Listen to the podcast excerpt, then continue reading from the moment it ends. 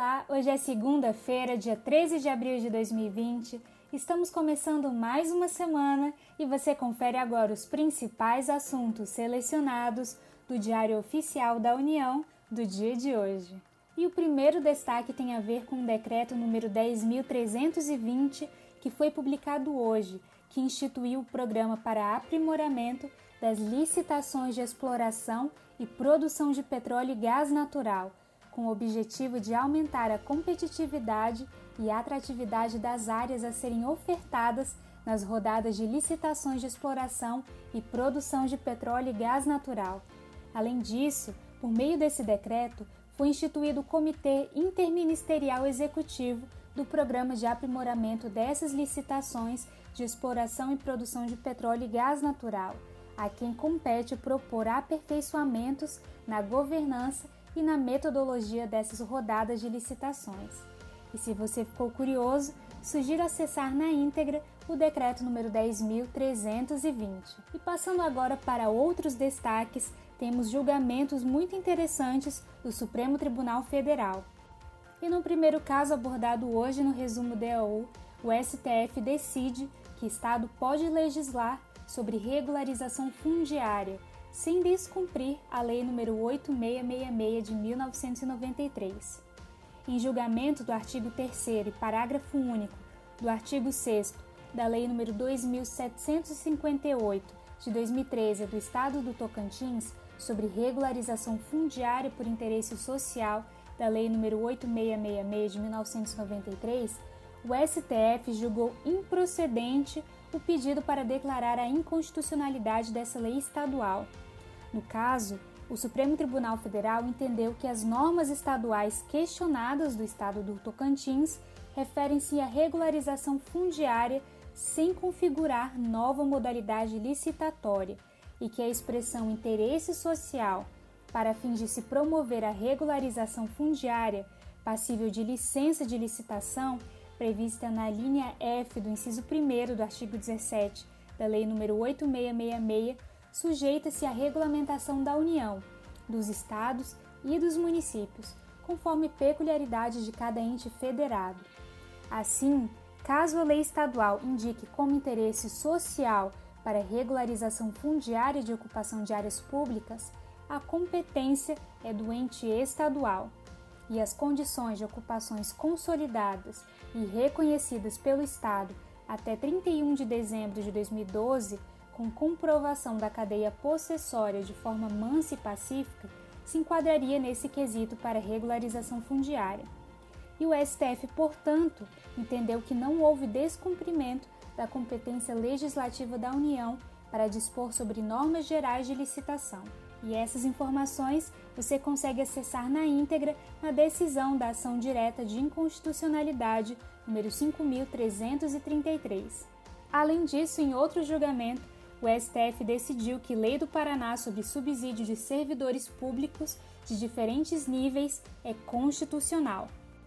Em matéria de remuneração de servidor público, o Supremo Tribunal Federal julgou improcedente o pedido para declarar a inconstitucionalidade de vários artigos da Lei nº 17.170 do Estado do Paraná. E o caso julgado versava sobre o regime de subsídio atualmente adotado pela Constituição Federal.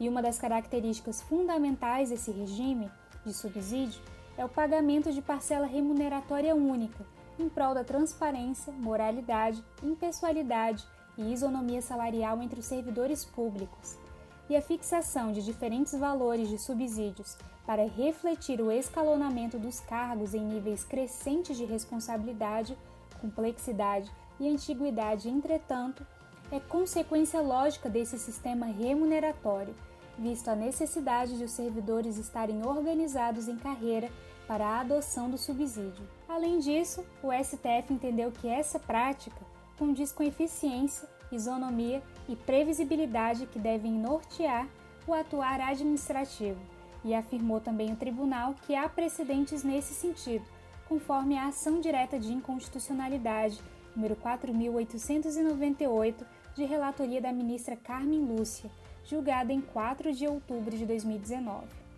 E todas essas informações você consegue acessar na decisão da ação direta de inconstitucionalidade número 5400.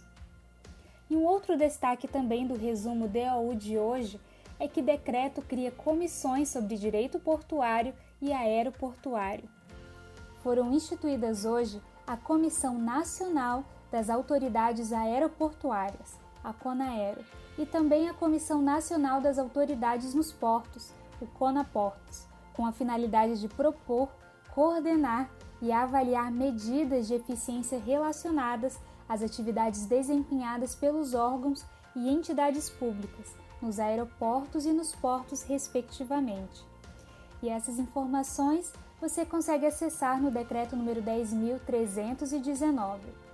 E em matéria de utilidade pública, o Banco Central prorrogou o vencimento das parcelas de operação de crédito rural. Em decorrência das medidas de distanciamento social adotadas para mitigar os impactos da pandemia provocada pela Covid-19, o Banco Central do Brasil autorizou hoje, para produtores rurais, inclusive agricultores familiares, a prorrogação do reembolso das operações de crédito rural de custeio de investimentos. Além disso, também autorizou a contratação de financiamento para garantia de preços ao produtor, ao amparo de recursos obrigatórios e também criou linhas especiais de crédito de custeio ao amparo do Programa Nacional de Fortalecimento da Agricultura Familiar e do Programa Nacional de Apoio ao Médio Produtor Rural. E dessa forma, ficam as instituições financeiras autorizadas a prorrogar, para até 15 de agosto de 2020, o vencimento das parcelas vencidas ou vincendas no período de 1 de janeiro de 2020 a 14 de agosto de 2020, das operações de crédito rural de custeio e investimento contratadas por produtores rurais, inclusive agricultores familiares e suas cooperativas de produção agropecuária. E para saber mais, acesse a resolução número 4801 do Banco Central do Brasil. E por fim, como último destaque do resumo DOU desta segunda-feira, você sabia que agora é obrigatório o registro em internações de casos suspeitos ou confirmados de Covid-19?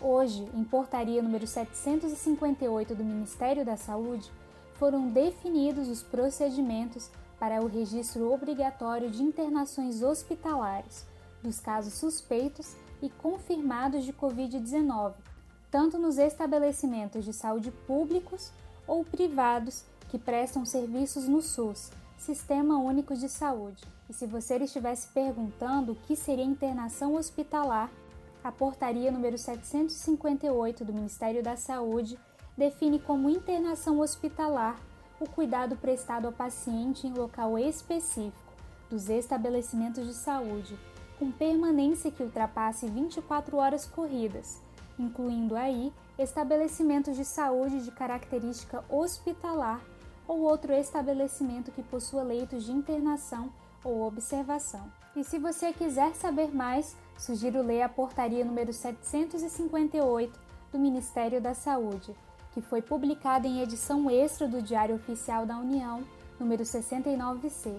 E muito obrigada por me acompanhar em mais um resumo DOU, um serviço oferecido pelo Instituto Protege em parceria com a editora Fórum. Meu nome é Yasmin Góes e eu fico por aqui. Tenham todos um bom início de semana e eu espero vocês amanhã para novos destaques.